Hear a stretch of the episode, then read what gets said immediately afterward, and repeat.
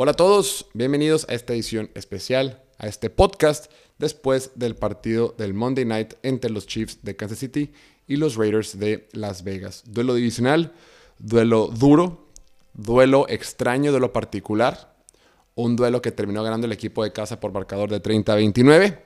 Sin embargo, un partido que fácilmente se pudo haber ido a cualquier lado. Hoy, sin lugar a dudas, vimos la mejor exhibición ofensiva de los Raiders en lo que va de la temporada. Por mucho el mejor partido de la carrera de Josh Jacobs, por mucho el mejor partido de la carrera de Davante Adams como un Raider y una de las mejores exhibiciones que vimos de Derek Carr. Creo que esta versión de los Raiders fue la que nos vendieron para esta temporada cuando se trajeron a Josh McDaniels, cuando se trajeron a Davante Adams, cuando se trajeron a Chandler Jones. Esta era la versión de los Raiders que queríamos ver. Oye, irte a Kansas City y perder por un punto ante los Chiefs en su estadio, en televisión nacional, frente a los ojos del mundo, contra el mejor quarterback del planeta, y quedarte a nada de vencerlo, creo que habla mucho el equipo que están armando. La bronca para los Raiders es que la temporada ya avanzó, es que ya han cometido errores, es que ya han perdido partidos absurdos y ahorita tienen marca de 1 y 4.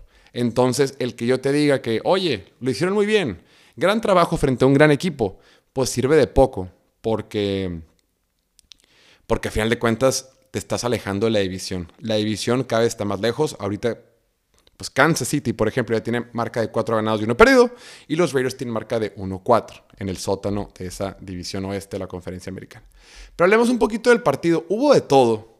Eh, lo que casi no hubo fueron errores. Casi no hubo errores absurdos de parte de ambos equipos. No hubo, eh, no hubo intercepciones, no hubo fumbles. O sea, en ese sentido fue un juego limpio.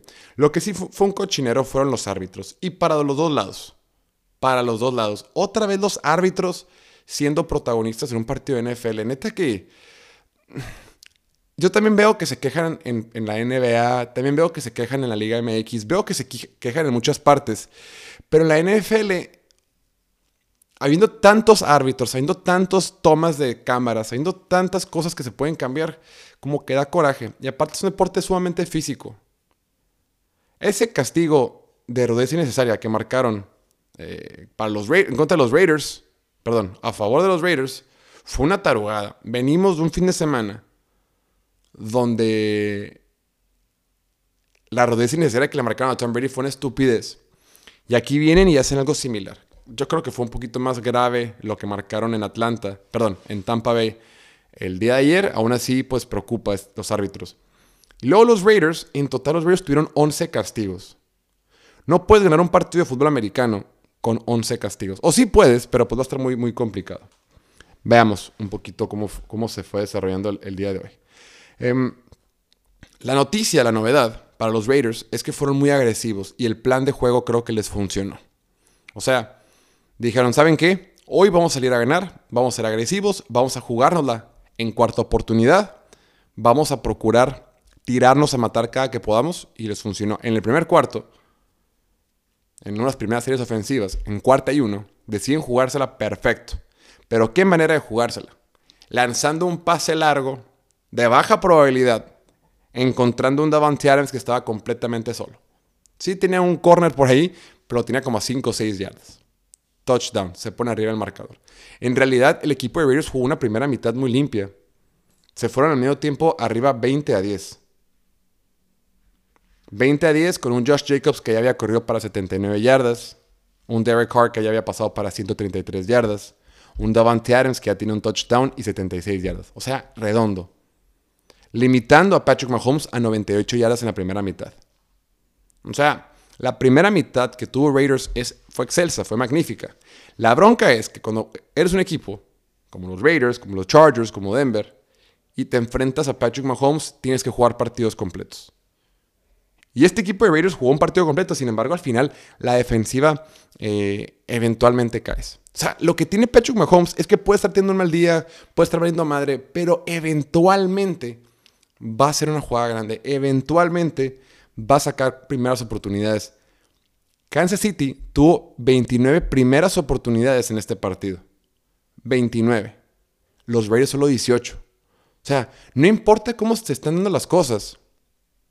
Kansas City eventualmente va a sacar la chamba. Y ojo, mira, eh, eh, yardas por jugada, yardas por medio por jugada, los Raiders tuvieron más yardas por medio por jugadas en ofensiva que los Chiefs. Los Raiders tuvieron 6.8, los, los Chiefs 5.3. Porque gran parte de la primera mitad la ofensiva de Chiefs no podía mover el balón. Me gustó el plan de juego que sacaron los Raiders, correr la pelota. Insisto, Josh Jacobs tuvo uno de los mejores partidos de su carrera esta noche. Terminó para 154 yardas en 21 acarreos.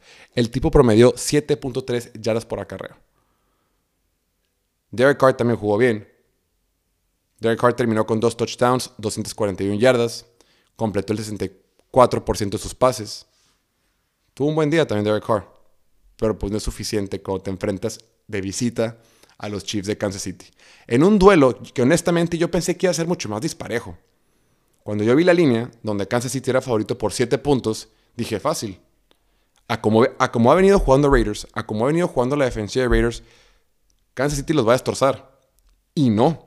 En la primera mitad los limitaron a solo 10 puntos. Raiders estuvo mandando carga, sin miedo. A Patrick Mahomes históricamente no le puedes mandar carga porque te hace pedazos. No le puedes mandar carga, no le puedes mandar presión adicional, no le puedes mandar blitz, porque cuando tú mandas blitz, dejas desprotegida la zona profunda de pase. Dejas desprotegido a tus backs defensivos. Si el bandas blitz y no llegas, dejas un hueco en la defensiva. Pero estuvieron mandando tanto blitz que muchas veces Patrick Mahomes tenía que correr por su vida o tenía que deshacerse de la pelota. Otra vez tuvo un gran juego Max Crosby. Otra vez tuvo dos sacks en el partido.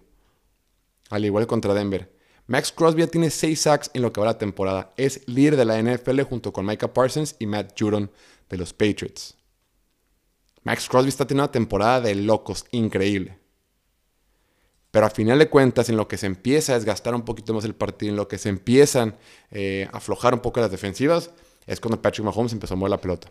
Patrick Mahomes también corrió en el balón. Corrieron para 50. George McKinnon corrió 53 eh, yardas en 8 carreos.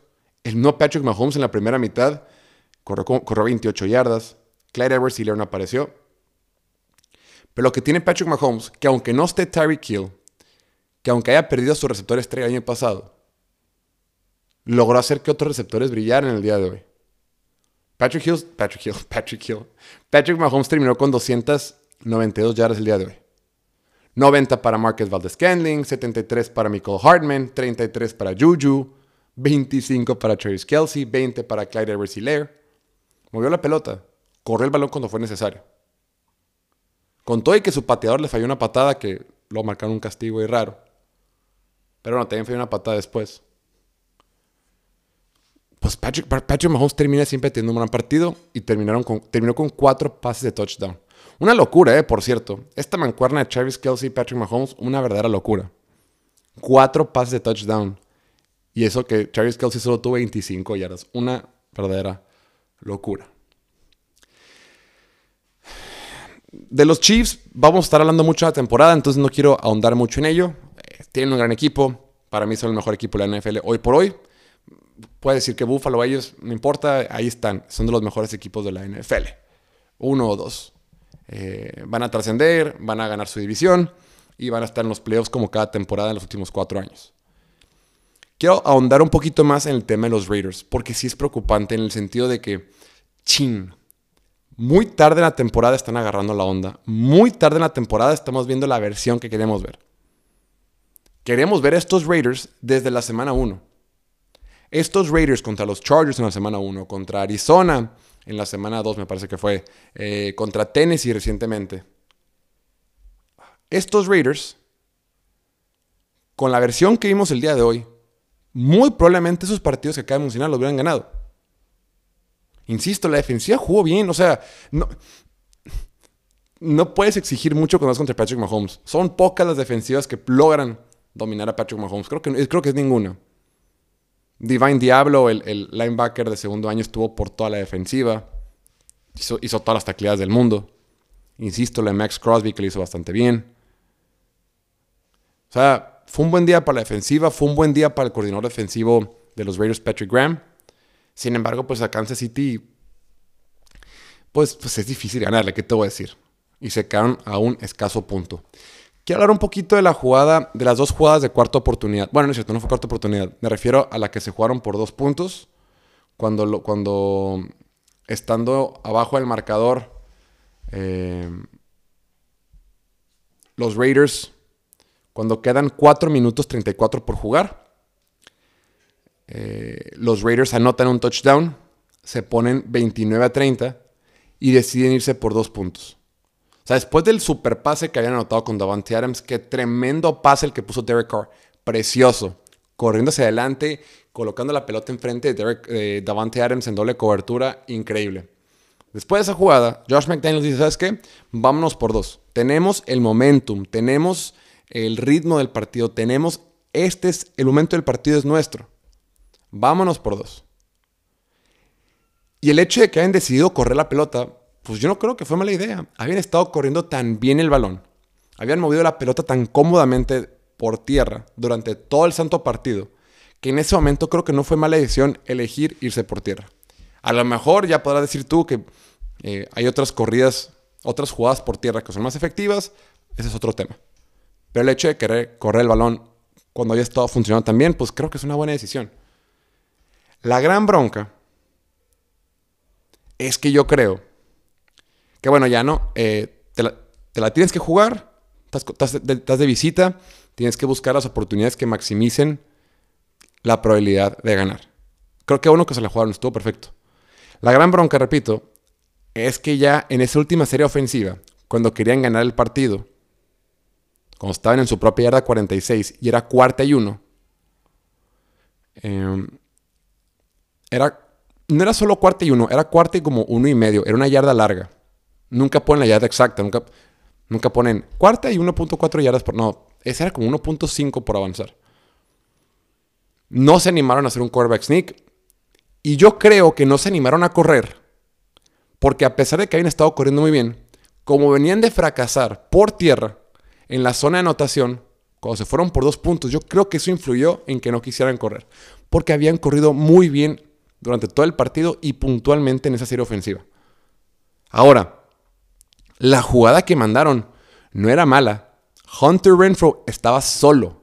Iba a estar solo. Era cobertura hombre a hombre. Iba a estar solo, pero chocaron en la ruta. O sea, la idea no era mala.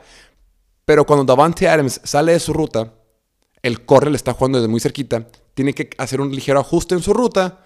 Eso genera que más adelante choque con Hunter Renfro. Pero la idea no era mala. Y claro, al mismo tiempo tú me puedes decir, güey, pues ¿por qué no corrieron la pelota? Pues sí, güey, también pueden correr. Pues siempre está el juego del hubiera. Eh, pero en general creo que no, no fue la peor decisión de la historia. Ahora, qué interesante el hecho de que en cuarta y uno, con el juego en la línea, Steve Spagnuolo, el coordinador defensivo de Chiefs, que es, que es muy reconocido por ser muy agresivo, es un gran coordinador defensivo, pero es muy conocido por ser agresivo y demás decidió mandar carga. El vato mandó a todos. Conté siete que estaban de la línea de scrimmage hacia el quarterback de parte de Kansas City. Siete jugadores de Kansas City.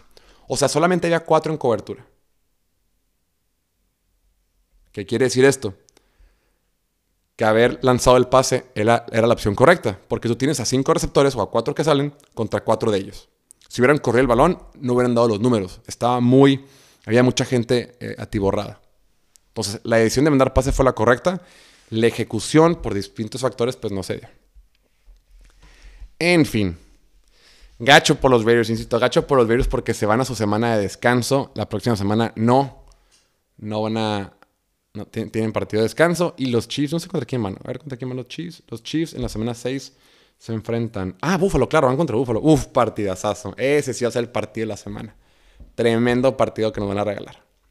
Pero bueno, el día de hoy fue un partido muy divertido. Creo que ya nos compensó la NFL después del fiasco que nos dieron el jueves por la noche en el partido de, de Indianapolis contra, contra Denver. Pero bueno, la NFL da, la NFL quita y aquí estaremos al pendiente. Esto va a ser todo por esta edición de podcast. Cuídense mucho. No olviden seguirnos en todas nuestras redes sociales. Estamos en Instagram, Twitter, TikTok, Facebook, YouTube. En todos lados estamos como Piloto Fútbol. Y recordarles que el domingo, en lo que terminen los partidos de la noche, el partido de la noche, más o menos a las 10.30 de la noche o del Centro de México. Estaremos en el show en vivo, recapitulando lo sucedido en el domingo de la semana 6. Que estén muy bien. Nos vemos a la próxima. Chao, chao.